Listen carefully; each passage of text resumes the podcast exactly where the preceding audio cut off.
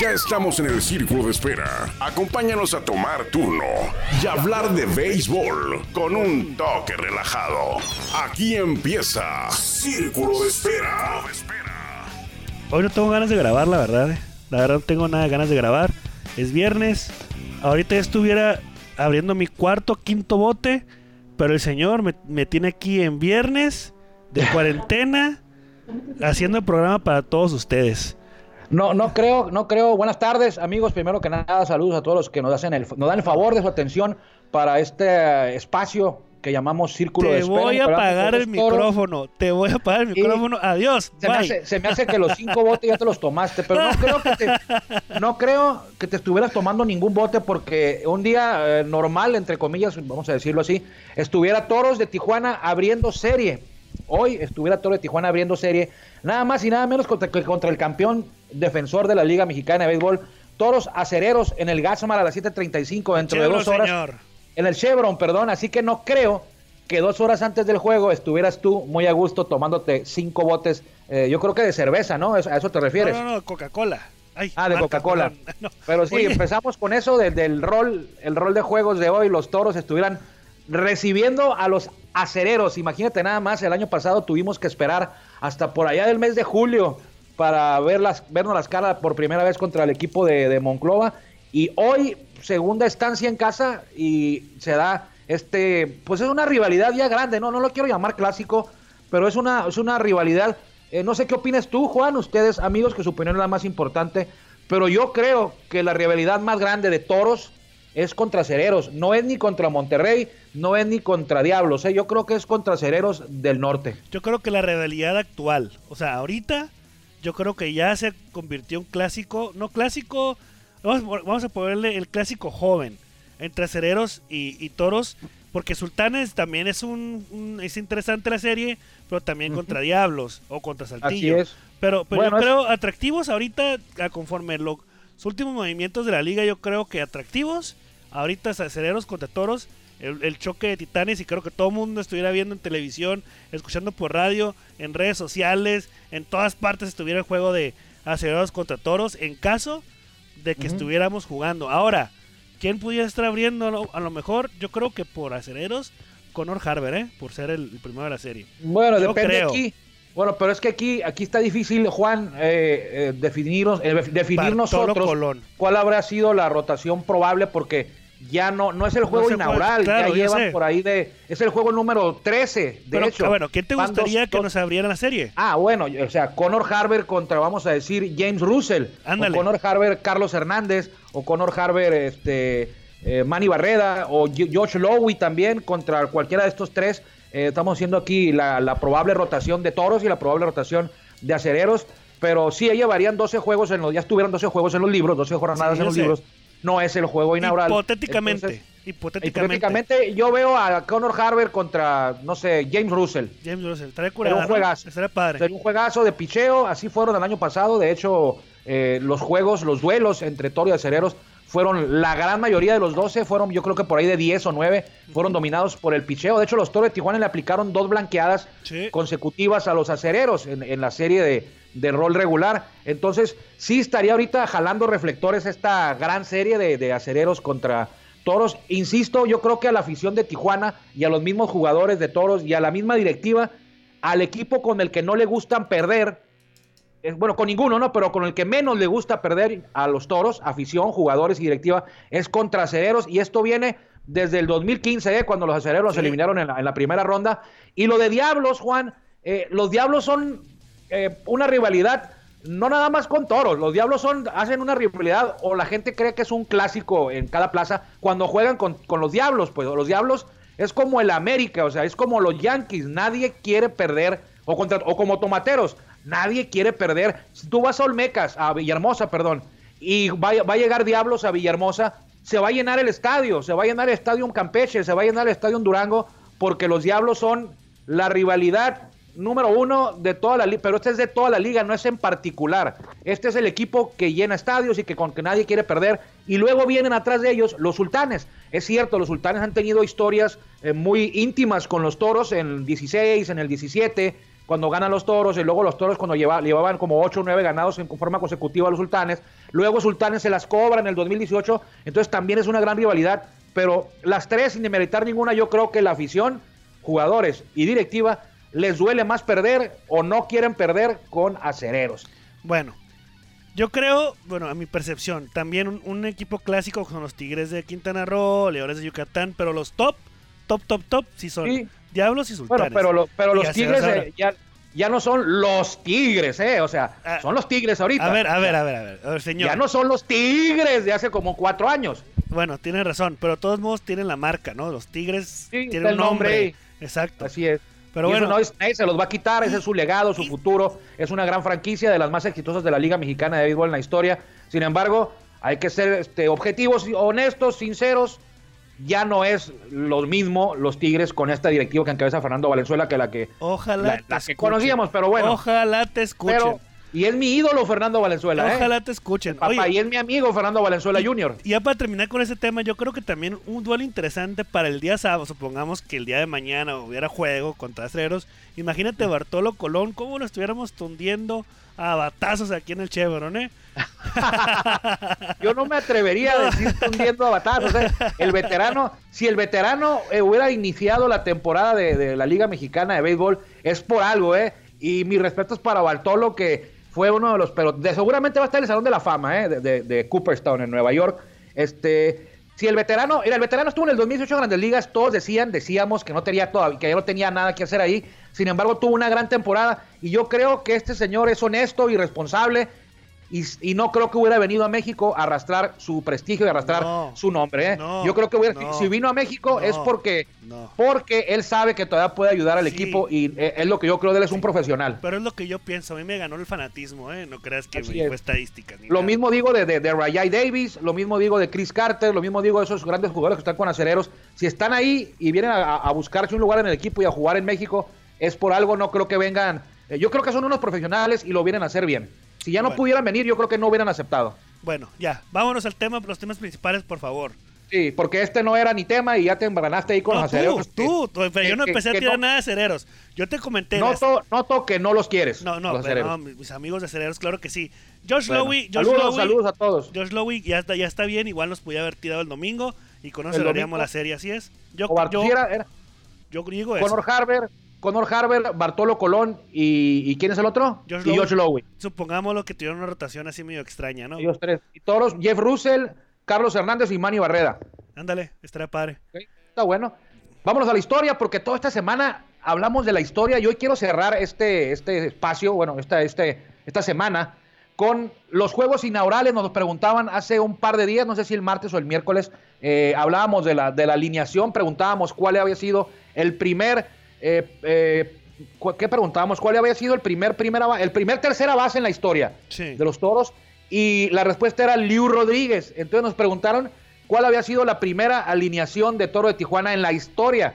Si vamos a decir eso, nos vamos a tener que remontar, correr el tiempo hacia atrás hasta el 17 de marzo del 2004, cuando los toros se presentaron en la Liga Mexicana de Béisbol. No lo hicieron en el, en el Chevron, ya no le voy a decir Gasmar porque ya cambió el nombre. En el Chevron, lo hicieron en el estadio de los hermanos Cerdán. La historia de todos ha estado muy ligada a Pericos en varios capítulos muy importantes. Este fue uno de los más importantes. El primer juego de toros contra los Pericos de Puebla, Estadio Hermano Cerdán.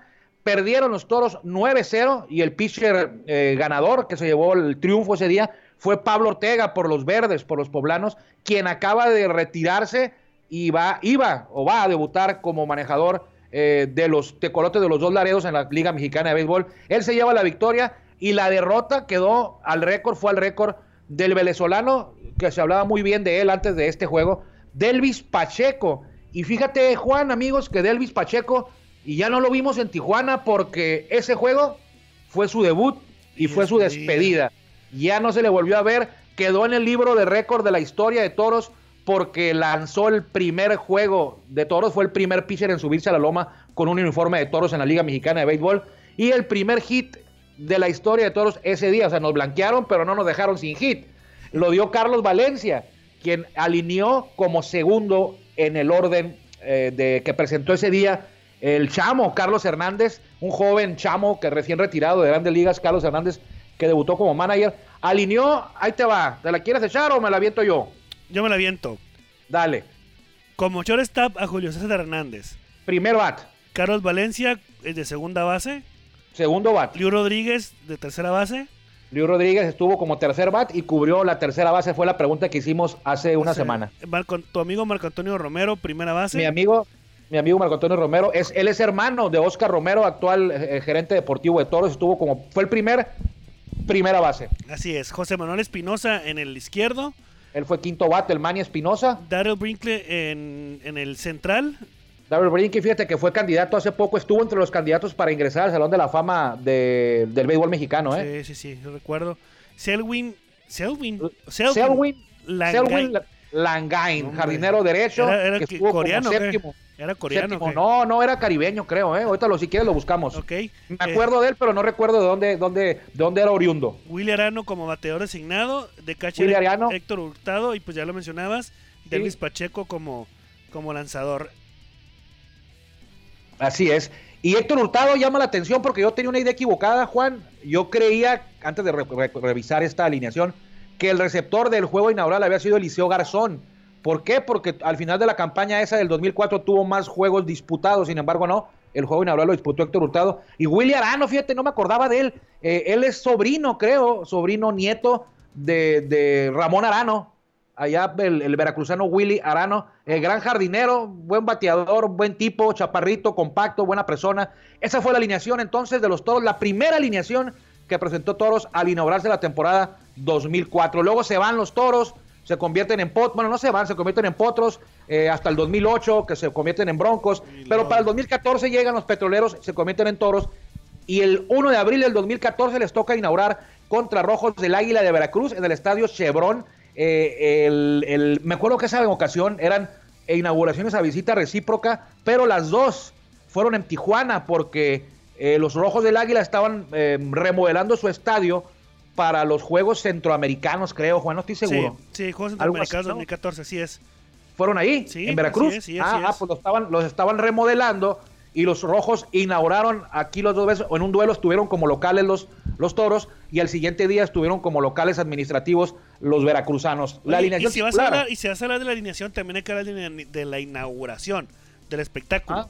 Porque en me 2014, acuerdo. no, claro, No estuvo los Gloman Show. ¿Tú- tú ¿Te acuerdas? Ah, sí, cierto, Con los tambores y todo ese rollo en no, el no, 2014. no hubo, no hubo una, una- un artista, un grupo, un, un- un cantante así grande. Estuvo el Glowman Show, que lo volvimos a ver el 2019, ¿no? Sí, así es. El 2019 lo vimos. Y el, y el Glowman Show también estuvo en el 2013 cuando inauguraron en la Liga Norte, Así creo, es, ¿eh? Así es. Bueno, alineación del favoritos. 2014. Amigos, a ver de cuánto se acuerdan ustedes, ¿eh? Aquí Eduardo se a- Redondo. Eduardo Redondo. Primer bat. Así es, como este centerfield. jardinero Miguel central. Torrero como tercera base. Wilkin Castillo de segunda base. Randy Ruiz, no recuerdo, de bateador designado. Bateador designado. Jesse Gutiérrez de jardinero derecho. Mario Valdés. Mario Valdés, fíjate, primera base, ¿eh? así es. Eh, Adana Mezcua de catcher. Eloy Gutiérrez en el, Mezcua. en el izquierdo. Héctor Eloy. Hernández este, de shortstop. Y pues tu mejor amigo, hermano, casi brother. Mi compita, Walter mi Silva, amigo, ¿no? mi sangre, Walter Silva jugó grandes ligas, ¿eh? Me acuerdo de Luis Gutiérrez en una ocasión cuando estaban en pretemporada del 2016, Juan, eh, pues como prensa íbamos a Tucson y regresábamos, eh, en el 2015, perdón, 2015, 2016, y me tocó que lo cortaron y traérmelo de regreso a Tijuana, al buen Eloy Gutiérrez, nos sentamos el camino de Tucson a Tijuana y me acuerdo que cruzamos por Yuma para llegar a San Luis Río Colorado porque le dije, ¿qué onda? Nos paramos por unas hamburguesas. Y me dice, no, ¿qué hamburguesas? Ya tengo dos semanas aquí en Tucson comiendo hamburguesas. Bájate por ahí por San Luis Río Colorado, hay unos pollos ahí en la calle principal. Ya quiero comer algo mexicano. Y nos paramos a comer unos taquitos de pollo con el buen... te- como no te gusta entrarle, ¿no? Pero bueno. El logo, el logo de gorrita, él Sí, invitó. No, no, hombre, pues imagínate. Bueno, en ese día los toros de Tijuana cayeron cuatro carreras por dos.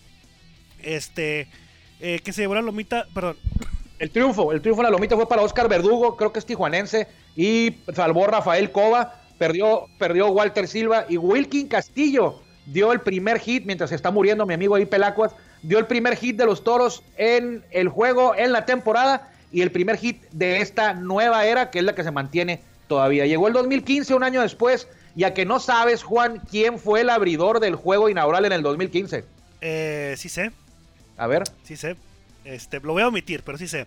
E- Ese día, Walter, 3 de abril- Walter Silva Ese es el único, el único lanzador de toro de No. Tijuana que hasta el momento ha iniciado dos juegos inaugurales. No, no me cae mal Walter Silva, ¿eh?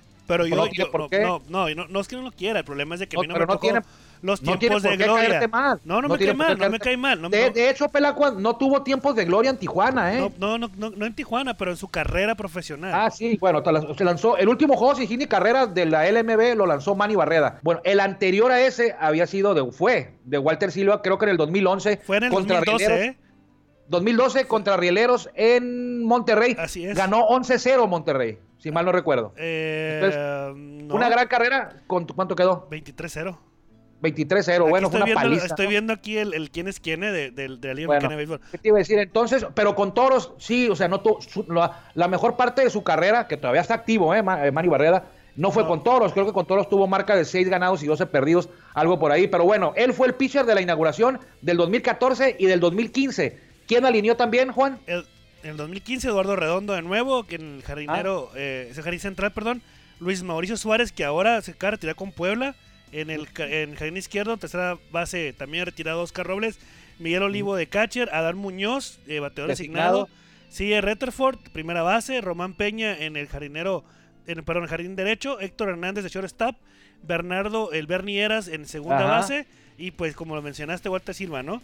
Ese, ese, es. ese también. A ver, re- re- retirado ya. Eduardo creo que ya no juega el Mosco. Luis Mauricio tampoco juega. No. Oscar Robles tampoco juega. Miguel Olivo tampoco Pues juega. Adán Muñoz tampoco. Sigue Retterford, se mantiene. Román Payasonta sí juega, pero ahora ya es pitcher relevista. Sí. Héctor Hernández sigue con Yucatán y Bernardo Veras pues es muy joven. Es muy De hecho, ahí debutó ese día en, grande, en la Liga Mexicana de Béisbol. Cuando debutó en este juego inaugural fue su primer juego en la Liga Mexicana de Béisbol. Pero creo que ahora es catcher con los Tigres, ¿eh? Sí. Bernardo Veras. Entonces, ese fue el juego. Los Toros le ganaron 9-2 a los Diablos Rojos del México, en el que fue el primer juego de Liga Mexicana en el Fray Nano. Ganó Ok. Denis Reyes, ganó Denis Reyes el relevo y perdió, tú lo conoces, Jonathan Albaladejo. Sí, tu amigo también, mi amigo.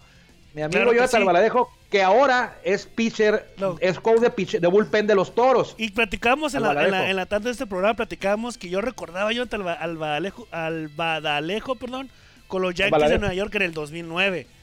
Yo Sí, recuerdo que hecho- tuvo participación en la temporada, más no, Ajá. no lo recuerdo en los playoffs ni en la serie, en la serie mundial. No, pues tienes buena memoria porque no estuvo en el roster de, de playoff ni serie mundial, estuvo en la temporada, eh, fue parte del equipo del festejo, de hecho le dieron anillo de campeón y todo, entonces fue, fue campeón con los Yankees aunque no jugó de, en los play, de los playoffs eh, a la serie mundial, no le tocó jugar ahí, pero sí fue el, el campeonato más reciente de los Yankees, ahí estuvo Jonathan Sí. Albaladejo, y aquí fue el derrotado ese día cuando los Toros inauguraron la 2015 en el Fray Nano. Me acuerdo que iban empatados 9, digo 2-2 por ahí de la octava entrada y los Toros cuadrangular de Retterford, el Maricio Suárez, Adán Muñoz hicieron un rally gordo, le hicieron a Jonathan Albaladejo y ganaron 9-2. Al día siguiente inaugurarían acá en Tijuana y ganó ese día José Contreras, ya el segundo juego de la temporada, el primero en Tijuana. Y ya vimos la alineación, Arredondo, Suárez, Robles, Olivo, Muñoz, Retterford, Peña, Hernández, C, Eras y Silva. Para el 2016 los Toros inauguraron contra Broncos de Reynosa el primero de abril del 2016 en el Estadio Chevron. Barry Enright fue el ganador y la derrota fue para César Carrillo. Martin, Dustin Martin conectó cuadrangular, produjo tres carreras, Eduardo Redondo dos triples para remolcar también tres y el primer hit de esa campaña de los Toros de Tijuana fue para ¿quién lo pegó? Se me había olvidado. Juana Podaca, ¿no? Juan Apodaca pegó el- dio el primer hit de los Toros de Tijuana. La alineación, Es Eduardo Redondo de nueva cuenta, tres, tres juegos tres inauguraciones. Isaac Rodríguez como bateador designado, Oscar Robles en tercera base, Dustin Martin en el jardín derecho, Olmo Rosario en el left field, Carlos Valencia segunda base, Luis Mauricio Suárez en primera base, Juana Podaca como catcher, ya lo mencionabas, José Guadalupe Chávez eh, de shortstop y Barry Enright en Barry Enright. lomita. En el 2016 Así es. estu- estuvo en el, en, el, en el juego inaugural, en la inauguración de los toros. ¿Quiénes estuvieron? En el 2015 estuvo Nortec. En- En el 2016 estuvo Kinky. Kinky, así es. La máquina, la, máquina, de sí es Monterrey. cierto, sí es cierto. estuvo, estuvo bueno ese, ¿eh? Sí, estuvo también muy buena la Fíjate inauguración. que ese fue el, el que más me gustó a mí, bueno, porque, porque a mí me gusta ese estilo de música. Pero yo sé que el de Bronco estuvo muy bueno, el de la Sonora Santanera estuvo muy bueno, pero bueno, eso fue más adelante. El 2015 fue eh, Norte Colectivo y el 2016 Kinky. Vámonos rápido porque llegamos al 2017. Aquí fue la inauguración contra Vaqueros de Unión Laguna en el Estadio Chevron, el primer juego, y los toros le apalearon a los de a los coahuilenses 16-5 ganó Alex Anavia y perdió Dustin Crenshaw y en la ofensiva los toros tuvieron cuadrangulares de Alex Liddy, Jorge Cantú y Dustin Martin, lo que fue una muestra de lo que sería toda la, temporada, del campeonato, ¿no? Así es, José Guadalupe Chávez en shortstop, Isaac Rodríguez en segunda base, la gallinota Dustin Martin en el jardín derecho. Ayer estaba viendo el juego de que tú no te gustan los juegos pasados, perdón. El juego Ayer sí lo vi. Ah, bravo, bravo, un aplauso. Ayer sí lo vi. Un aplauso porque pudiste ver. estaba, estaba escuchando a, a, Alexandra Azuaje y Jorge Morgan este narrar el juego y empezaron a decirlo de la gallinota y me trajo momentos memorables, ¿no? Oye, fíjate, ¿sabes por qué sí lo leí? Porque el día del juego sin Gini Carrera, era un domingo, estás, cada, cada quien está en, estamos en nuestras labores, ¿no? Viendo el juego, atendiendo la prensa, tú en lo tuyo, yo en lo mío, y a lo mejor no le prestas detalles a todo, a todo el juego desde la primera entrada, uno por uno. O sea, ¿qué hubiera sido si aquí? ¿Qué hubiera sido si acá? O sea, ves cada picheo, ves cada bateador, ves cada out, ya sabías sabiendo que va a quedar sin hit. Entonces sí lo disfruté ayer. No me gusta ver juegos atrasados ni diferidos, pero ayer sí lo vi. Ayer sí lo vi y me, y, me, dio la misma, no la misma, pero me dio mucha emoción, sobre todo cuando a Denise Baraja se le salen las lágrimas al final, ¿eh? Sí, no, también, también recuerdo por, mi amigo, este, lanzador de Olmecas, ¿tú sabes quién es? ¿Tú sabes quién eh, es? Ángel Araiza. Así es me acordé también de la vez que estuvimos en Tabasco y la atención que nos brindó, ¿no? También. Ah, el, lunes contaremos esa anécdota. Muy bien, muy bien. Bueno. El, lunes, contaremos la anécdota, porque ahora ya no va a haber ni, chance de meterla. Ya, ya tenemos como 50 minutos de programa, ya tenemos como 50 2018, 2018. Permíteme, no, permíteme, no, no ni, la, ni la alineación. ¿Ya diste la del 2017? No, todavía no me quedé en Dustin Martin y hice pausa. Dustin Martin. Bueno, Kai Hankert eh, como bateador designado, Corey Brown en, en, el jardín central, Alex Liddy en el izquierdo, Jorge Cantú en primera base, Juana Podaga como, como receptor, Oscar Robles en la tercera base. Bueno, y Alex Anavia fue el abridor. 2018 hubo dos temporadas, pero bueno, hubo un acto inaugural nada más, o sea, el que fue en el 2018.1. Ahí estuvo invitado, creo que fue Bronco, ¿no? Bronco, sí, así es. Bronco, porque en el 2017 fue Moderato. 2017 fue Moderato. Bronco, y en el duelo inaugural los toros cayeron 6-1 ante Acereros del Norte en el Estadio Chevron.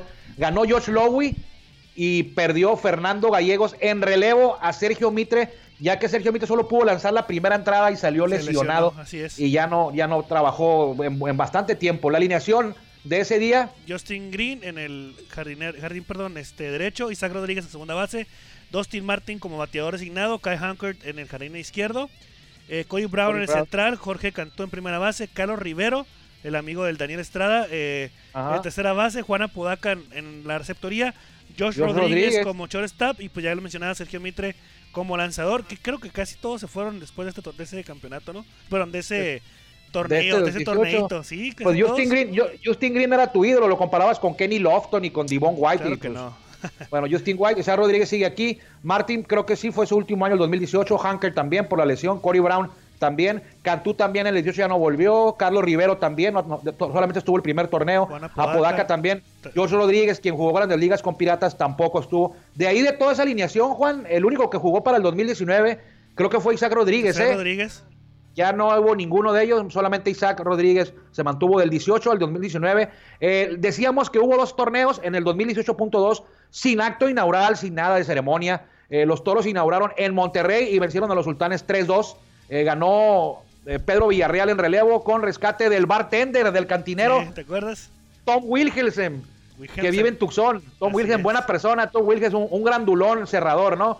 Que no las traía todas consigo, pero si te fijas en el récord, no le fue nada mal. Lo que pasa es que siempre te ponía con el Jesús en la boca porque se metían unos broncones. Sí, muy descontrolado. Y al final se acaba la chamba, pero se metían unos broncones y ya si revisas si revisas su récord, pues dices, oye, pues este tipo lo hizo bien. Y sí, sí lo hizo bien, pero con unos tremendos ataques al corazón a la gente. Ese día alinearon Justin Green, Isaac Rodríguez, Dustin Martin, Kyle Hankert, Corey Brown, Roberto López, Fernando Pérez, quien llegó al club, José Guadalupe Chávez y el Nini Gabriel Gutiérrez. Abrió Héctor Galván, eh, eh, repito. Eh, Héctor Galván. Héctor Galván, ándale. Repito, no hubo, no hubo este ceremonia ni nada porque pues fue la idea de tu amigo ahí, este, de, dos torneos al año, ¿no? Pero bueno, el año pasado eh, abrió en Tijuana eh, con la música un espectáculo, yo creo que fue el mejor, eh, bueno, eso digo cada año. Sí. Cada año digo es el mejor.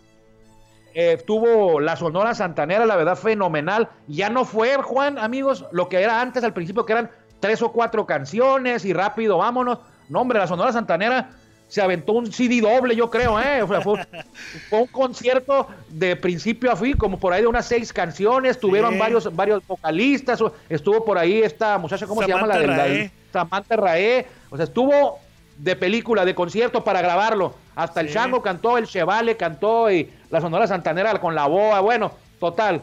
todo de Tijuana. Eh, no tengo los datos, como dijera nuestro presidente, o tengo otros datos, pero eh, sé que los toros de Tijuana abrieron contra quién? Generales de Durango. Generales de Durango y ganaron, si mal no recuerdo, dos carreras a cero con serpentina de Raúl Valdés, quien eh, tuvo rescate de Jason Urquides, uno de los últimos rescates de Jason Urquides en Expontoros, y la derrota fue para nuestro amigo, eh, y si lo digo en serio, nuestro amigo el brasileño Tiago da Silva. El señor Valdés tuvo de respaldo a la ofensiva con la siguiente alineación, esa sí la tenemos por aquí. Isaac Rodríguez en tercera base, Junior Lake en, el jardín central, Daniel Álvarez en el jardín derecho, Henry Urrutia, perdón, como bateador asignado. Mi amigo. Jesús el Cacao Valdés en el jardín izquierdo. Ricky Álvarez, mi amigo, en primera base. Luis el Cochito Cruz, otro, otro amigo en la segunda base. José Chávez de shortstop. Gabriel Gutiérrez eh, como catcher. Y Raúl Valdés, lo mencionabas, como eh, Caras nuevas, caras nuevas. Dariel Álvarez, Henry Rutia.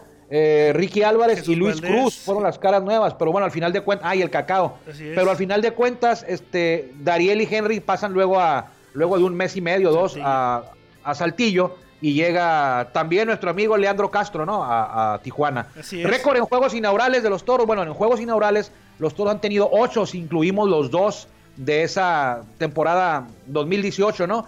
Han tenido ocho juegos inaugurales, de los cuales han ganado cinco. Solamente han perdido en el 2004 con Pericos, y luego perdieron contra Rojos del Águila de Veracruz en 2014 y luego perdieron con Acereros la del 2018.1. las demás las han ganado. Así es, las han ganado, así es. El primer juego en casa, porque no siempre Toros ha inaugurado en casa, pero el primer juego en casa de cada temporada, los Toros tienen marca de 6-2 y como visitantes han abierto tres veces en alguna temporada y tienen marca de 2-1, ya que perdieron con Pericos de Puebla en el 2004, pero le ganaron a Diablos en el 2015 y le ganaron a Sultanes en el 2018.1 dos. Señor Armando, se nos está acabando el tiempo. Ya tenemos. Tengo una entrevista, tengo una entrevista con Barry Enright. Así es, la vamos a escuchar, regresamos, despedimos y hablamos de lo. La vamos a escuchar, la vas a escuchar, la vamos a meter toda. Completita. La entrevista. Así es. Completa. Bueno. Sin problema. Barry Enright, le preguntamos qué está haciendo, si ya se retiró o no, a qué se dedica ahorita, en dónde está, qué recuerdos tiene de Toro de Tijuana en la Liga Mexicana de Béisbol, de qué se acuerda más o cuando, o cuando él recuerda aquel séptimo juego contra Diablos, porque a él le tocó ser el pitcher eh, abridor. Nos va a platicar de todo eso y dice que las pelotas del estadio de los Diablos estaban arregladas. Muy bien. Por ahí dice. Muy bien. Vamos, a escuchar a Barry Enright. Y regresamos ahorita. Hey Tijuana family, uh, just Barry Enright checking in here. Um, just want to let you know that although retired and living in Arizona, I think about you guys often, um, especially during this time. Crazy time for all of us. Um, hope everyone is staying safe, everyone is staying healthy, um, and everyone is waiting for great baseball to come back, especially in Tijuana. Uh, with all you fans packing those stadiums, uh, obviously, I know that you guys are, are, ready to get back, and hopefully, we can do that soon. And uh, although I won't be there, uh, thinking about you guys often, and always always paying attention to uh, what the great teams are doing. The coronavirus uh, is obviously a big thing going on here in, in all over the world. Um, it is something that is, uh, you know, a, a, problem everywhere. In Arizona, here where I live, um, there's obviously been quite a few cases as well. But I think that we're on the downhill slide now. Um, I'm very thankful that uh, my family, myself, are, are healthy and safe, and you know, we've been quarantining inside, uh, being able to have two kids, a four-year-old and a two-year-old, is is quite tough at times. Um, you know, they want to be out and playing with friends and don't really understand this time, but uh, you know, we're keeping them safe. We are getting outside and, and starting the baseball and the golf and everything with the kids. Um, lots of hikes and walks, but obviously keeping our distance from people to be good to every, everyone else. And uh, I hope everyone there is, is doing well with their health and their safety. Um, you know, we'll get through this together. Uh, we will we'll kind of all band together, and so hopefully baseball can get back soon, and and everyone can get back out to the stadiums and root on that uh, Tijuana team. You know, I, talking about my favorite moments as a player with with the Toros, there's a lot of them. Um, you know, I'd, in 2015 when I was asked to you know be added to the team, I remember kind of struggling at the beginning and and having a little all-star break early on since I joined the team late, and um, you know, kind of having a moment to regroup and, and remember our, our, kind of our stretch run in 2015 when you know Tijuana really wasn't a playoff team yet. Um, we had put some a lot of wins together to uh, become a playoff team that year and the, the number four seed, um, beating uh, Laguna to obviously go play the Diablos and and eventually going and winning that game seven um, against Diablos was probably the biggest moment that uh, you know I experienced with you guys. Obviously, 2016 was awesome. Um, you know, getting to the championship series and and eventually losing was heartbreaking. Uh, I think we had the best team that year. We just weren't able to finish. Lost a little steam at the end. You know, after that big series with Monclova, uh, or a big series. I thought, sorry, with Monclova, but then Monterrey. Um, I think going in that game seven with Diablos was was pretty special. I, you know, I'd, i remember pitching it. I remember giving up a, a, few home runs, one to you know two to Jesus Fabuela. Uh, some somehow that young kid had my number, uh, but also them juicing those baseballs in the freezer uh, and learning that from Chivale was was pretty pretty bad. We knew it was going on during that game, but uh, you know it's with some of those balls flying out of the yard. But being able to win that game seven to six at the end and get that last out uh, was was pretty special. Um, and obviously, going on to Monclova that year, we weren't able to win that series to get to the championship, but we were able to do that following year. And just kind of that game seven was was pretty special and, and one of those moments I'll remember the rest of my life. Talking about that 2016 team, it was pretty special. Um, you know, a lot of the guys I, I, definitely still keep in touch with. Uh, Alex Navia, Jason uh, Urquidez, um, uh, Dustin Martin.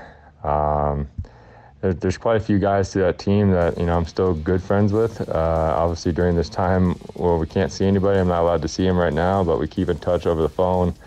Um, you know, at times get to reminisce about those those good moments and uh, you know special teammates. Those those years were some of the most fun in my life. Um, I I had a blast playing Tijuana. Kind of brought life back in baseball for me.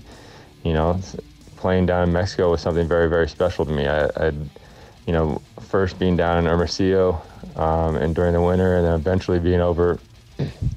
Uh, after being let go by the Dodgers, eventually being let getting over to Tijuana was something that really revived, you know, my love for the game again. And you know, that's speaking to obviously the fans. That's you know the atmosphere at the games all the people that made that, you know, a great time um, was pretty special, and, and it goes along with all the teammates, uh, Horacio Ramirez to Mike Gonzalez to, you know, uh, all those guys was is a pretty awesome thing to look back on. How's golf going? Uh, you know, I'm not allowed to play a lot right now. Uh, actually, get out. I am able to get out once a week, once every two weeks. Uh, they do a great job on the golf courses here uh, to get everyone a golf cart so no one gets close to each other. Um, but the golf is going well. Uh, you know, be able to play in a few tournaments um, that I've done well in. I've uh, keeping up in the you know low to mid 60s with the golf score. Sadly, I think I was always better at golf than I was at baseball. Many people told me that, but uh, golf is is going awesome. A game that I truly love, and uh, I truly am able to kind of put my competitive fire in now that I'm, I'm coaching and not playing, um, but being competitive on the golf course is something that brings back all that fire to me and, uh, you know, trying to be that best baseball player golfer out there and take pride in that is, is pretty fun. Is there a chance we can see a Toro game in, in the stadium in Tijuana, now Chevron Stadium? Uh, you know, I think so. I, I, I hope it's sometime, you know, in the future I'd be able to make it down there. I'm being very busy during baseball season right now with the Dimebacks and, and coaching with them. Um, we were able to have a great first coaching season last year. Our, our pitching staff led uh, led the entire league and was first in many categories in in the Northwest um, uh, league last year, along with in Northwest history. I was spoiled with some unbelievable arms. We had some about seven or eight guys, you know, that threw mid to high 90s, and uh, we dominated. And it was it was fun to see it from the side of coaching, um, be there for them, talk them through experiences, help them through their struggles, and uh, you know, be that soundboard for some great young youth players that you know will be coming up the Diamondback Stadium and and uh, hopefully see them in those Dimeback colors sometime soon. Um, but at some point, I definitely hope to get back to Tijuana. That was a great time, great experience, great fans, um, unbelievable atmosphere you guys always created. Made me feel truly like a paisano, and uh, I, I, hope to see you guys soon. Uh, Tijuana fans, you know, what do I remember? I, like I've talked about many times, the Tijuana fans were very, very special to me. Um, from moment number one, you know, they embraced me and being able to be a part of uh, that organization uh, and see the fans pack that stadium. You know, people wouldn't believe me when I told them that we'd have 16, 17, 18,000 people at our games every night, and it was it was pretty special. Um, people would cross the border to come over, you know, from the U.S. to watch our games, and um, it was amazing to be a part of that. I, I think the fans made that atmosphere what it was. Um, I don't think we the, the team would have been the same without the fans, and to say thank you is you know doesn't even do it justice. Um, the fans, I, I, truly feel like we're part of my family. Um, they will always be part of my memories of baseball, and I hope you guys continue that tradition of supporting this team, um, going out and you know cheering loud and expecting championships because of what has been built in Tijuana. And uh, I truly, truly miss the people and the atmosphere that was created there. It was uh, pretty special for me and uh, pretty special for my family as they were embraced as well. And I, I hope you guys are doing well. Like I said, I hope you guys get to get back to the stadium as soon as possible. And, you know, we get rid of this pandemic and we can all be safe and healthy together and hope to see you guys soon. Thank you so much for everything. Me dan ganas, me dan ganas de jugar unos cuantos ojitos de golf con el, Señor Barry a ver, a ver qué handicap ¿Escuchaste? Sí, claro. ¿Escuchaste lo que dijo? no, yo te lo había dicho, yo te lo había dicho y qué bueno que lo dijo él, porque mira, yo le pregunté una vez cuando andaba jugando golf, y ya ves que Jorge Carrillo y Jorge Cantú son buenos ah. para el golf. Bueno, no se comparan con Barry Enroyd. Barry Enroyd es, es, está a nada de profesional. Y una vez le pregunté a Barry lo que te dijo, lo que dice ahí. Dicen que la gente que sabe, que son expertos en golf y expertos en béisbol, le han dicho que él es mejor golfista que beisbolista pero me dijo a mí, voy a dejar que termine mi carrera de béisbol porque la carrera de béisbol es más corta. Sigo entrenando y después que ya no pueda jugar béisbol ni esté metido en béisbol, me voy a, tratar de ver cómo me va en, el, en, el, en el golf. Dice que ha tenido invitaciones al tour, ¿eh? O sea, no, es poca cosa. Y claro, no, ya hablando en serio, yo no es que sea eh, elitista ni que tenga mucho dinero, pero me gusta practicar el golf por más que nada por terapia psicológica de relajación porque soy muy bélico y, ah, soy muy, ¿cómo le dicen por ahí? Muy gruñón. Entonces, queriendo participar y con unos amigos a jugar, yo decía, ah, es algo muy sencillo, no hay ningún problema, pero no, no es nada sencillo poder acoplarte al swing, todo ese tipo de cosas, no. Es algo impresionante, algo que te relaja mucho. Y sí, sí pero bueno, Barry, Barry Enright no es cotorreo, ¿eh? No, es Jorge no Cantú, no es Jorge Carrillo, no es Omar Vizquel que van a, a chacotear al campo de golf. Este señor Barry Enright sí trae, sí trae con queso, ¿eh? Sí, sí, le da bien. La verdad que sí. le da bien. Por cierto, Omar Vizquel, eh, felicidades. Nuestro manejador cumpleaños hoy nació un 24 de abril de 1967 en Caracas, Venezuela. ¿Y sabes qué? Estoy a punto de acabar su libro. Yo le recomiendo, amigos, ahorita que estamos en casa, consigan el libro, cómprenlo, o ya que pase esto, que sea un poco más fácil conseguirlo, adquiéranlo, se van a dar ustedes una idea y se lo recomiendo, ¿sabes a quién, Juan, amigos? Que lo lean los jugadores, ¿eh? Para que se den una idea de qué, quién es Omar Vizquel en realidad, porque ya que lees el, libro, te das cuenta y entiendes muchas cosas de su vida, de su carrera, y vas a poder no lidiar con ellas, sino vas a poder comprender cuando él haga alguna cosa, comente algo. El libro te va a ayudar mucho a entender cómo es él y los jugadores lo deberían de leer. Además también, un día como hoy, del 54, debutó Vinicio García, uno de los mexicanos que jugó en grandes ligas. Muy bien, pues nos vamos Armando, se acabó. Vámonos, también cumpleaños hoy Chipper Jones, 48, Todd Jones, Omar Vizquel, Mike Blowers, Wellington Castillo y Carlos Beltrán. Beltrán. Así que es. te vaya muy bien, fue un placer toda esta semana, amigos, gracias por el que nos hayan acompañado a hablar un poquito de béisbol en esta media hora, un poquito de los toros. Espero encontrarnos por aquí el lunes, que le vaya muy bien. Gracias por acompañarnos en el Círculo de Espera. Nos escuchamos próximamente. Círculo de Espera.